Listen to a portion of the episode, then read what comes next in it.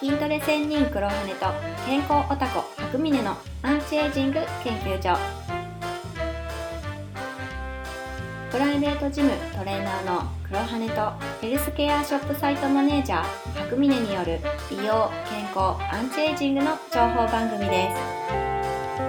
今日のテーマは運動する気になれませんということで、えー運動をした方がいいのは分かってるけれど運動のモチベーションが上がらずに困ってますという昔からある普遍的なテーマについてお話ししてみようと思います。じゃあ白峰さんよろしくお願いします。お願いします。はい、まあ、運動する気にならないというのはあー僕もとても気持ちは分かる方です。どんなに筋トレとかやってるのに？そうそうですね、あのー今でこそねね毎日のようにやってますけどもともと僕運動嫌いなんですよ。うん。うん、あのー結構ね勘違いしてる人もいるんだけど、うん。僕が昔から運動をよくやっていてなんか運動神経が良くてすごい人なのかと思ってる人多いんだけど僕は昔からどちらかというと引きこもり体質でインドア派で運動神経は悪い方です。見えないけどね今は。そう。で、えーぽっちゃり体型で、えーお腹いつも出てたまあ出てたっていうのもあれだけど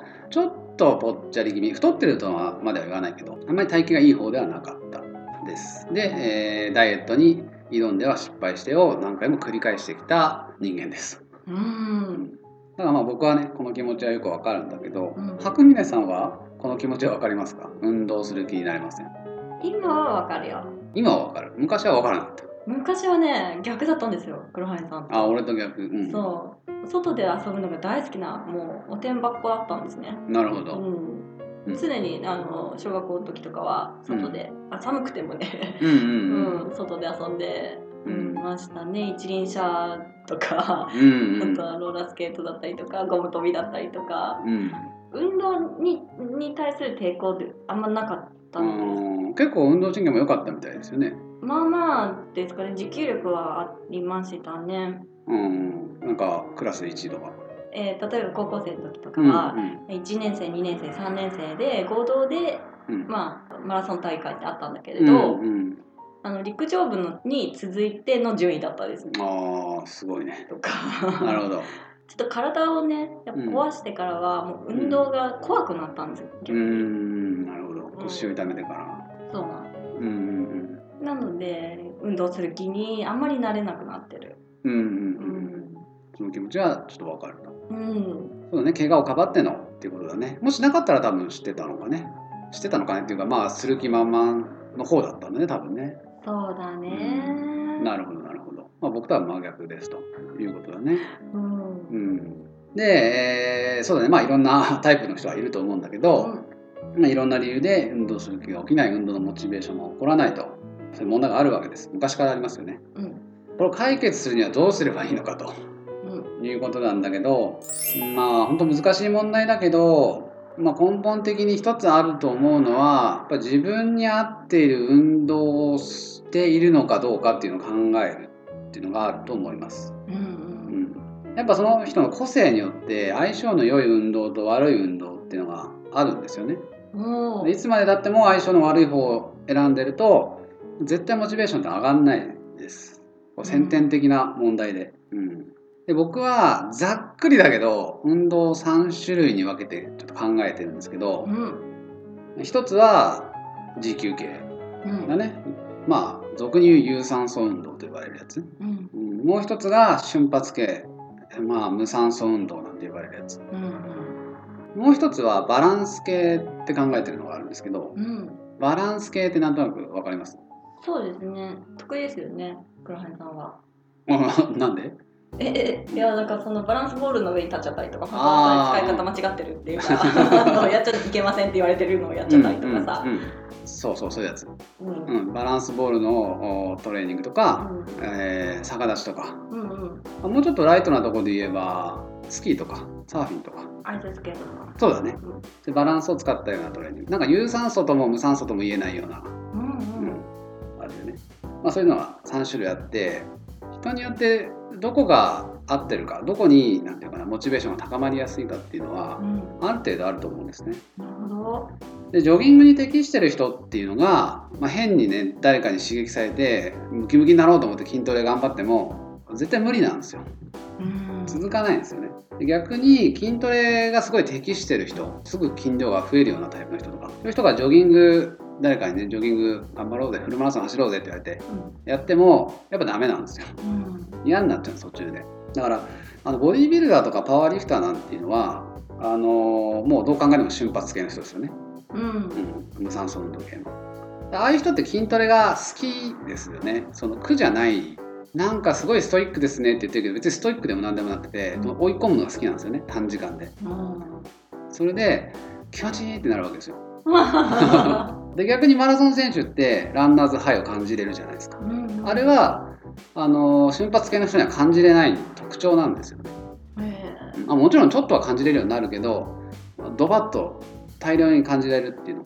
もう本当に怪我するぐらい走れちゃうっていうの。うんそういうのはもう先天的なものである程度決まってると思うんですね。うん。うん、僕なんかそのコンサルっていうのを筋トレのコンサルとかを年にちょっと1回ぐらいやったりしますけどその生徒を見て、まあ、筋トレを受けに来てるんだけど筋トレをやめさせることはあるんですよ。うん。どう考えても違うと。だかうんら持久系の人だったりとかね。うん。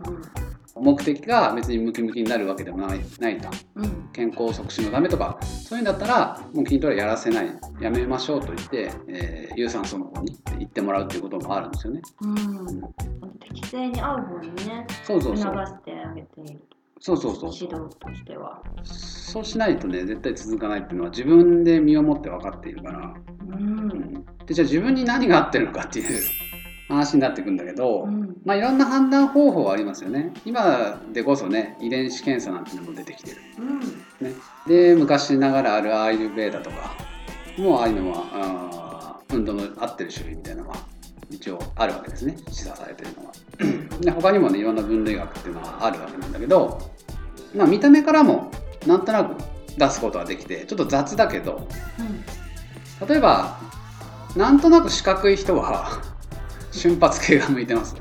なんとなく四角い系外見だそう。なんとなくあの顔が四角いっていうかうん。体がなんかカクカクしてるというか ごゴツゴツしてるというかわかる？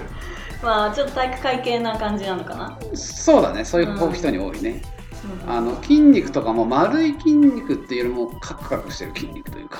うん。ちょっと顔もエラが張りってたりとか、はあはうん、なんとなくでいいんだよなんとなく四角い人っているんですよね、あうん。そしたら瞬発系そういう場合が多いしあと細長いような人。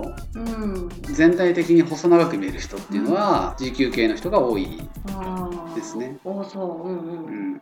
うん、丸っこいようなタイプの人っていうのはバランス系の人が多いように僕は感じています。うん。で今の言ったことをそのまま信じなくていいんだけど。うん。あ大事なのは自分でっと確認してみないといけないのでうん例えば遺伝子検査でね持久系だと言われても違うことはあるんですよ。モチベーションが上がるところは違かったりするんですよ。うん。うんうん、僕なんかはもうその典型ですけど遺伝子的に見れば完全持久走派なんですよね。だけど持久系にモチベーションは全然高まらないです高まりづらいです。瞬発系の方が高まりやすいしまだ。で多分バランス系が一番高まりやすい。うん。だからその中間を取ったようなトレーニングをすることが僕は多いわけですよね。うん。トレーニング動画見ても片足スクワットとかうん。のやったりとか。だ自分に合ったトレーニングをするっていうのはすごく大事で。うん。でまあ見つけ方っていうのは一個一個試すっていうのもあるんだけどやっぱ今まで振り返ってきてどうしてもすぐやめちゃうっていうのはやっぱ合ってない可能性が高いですよね。うん。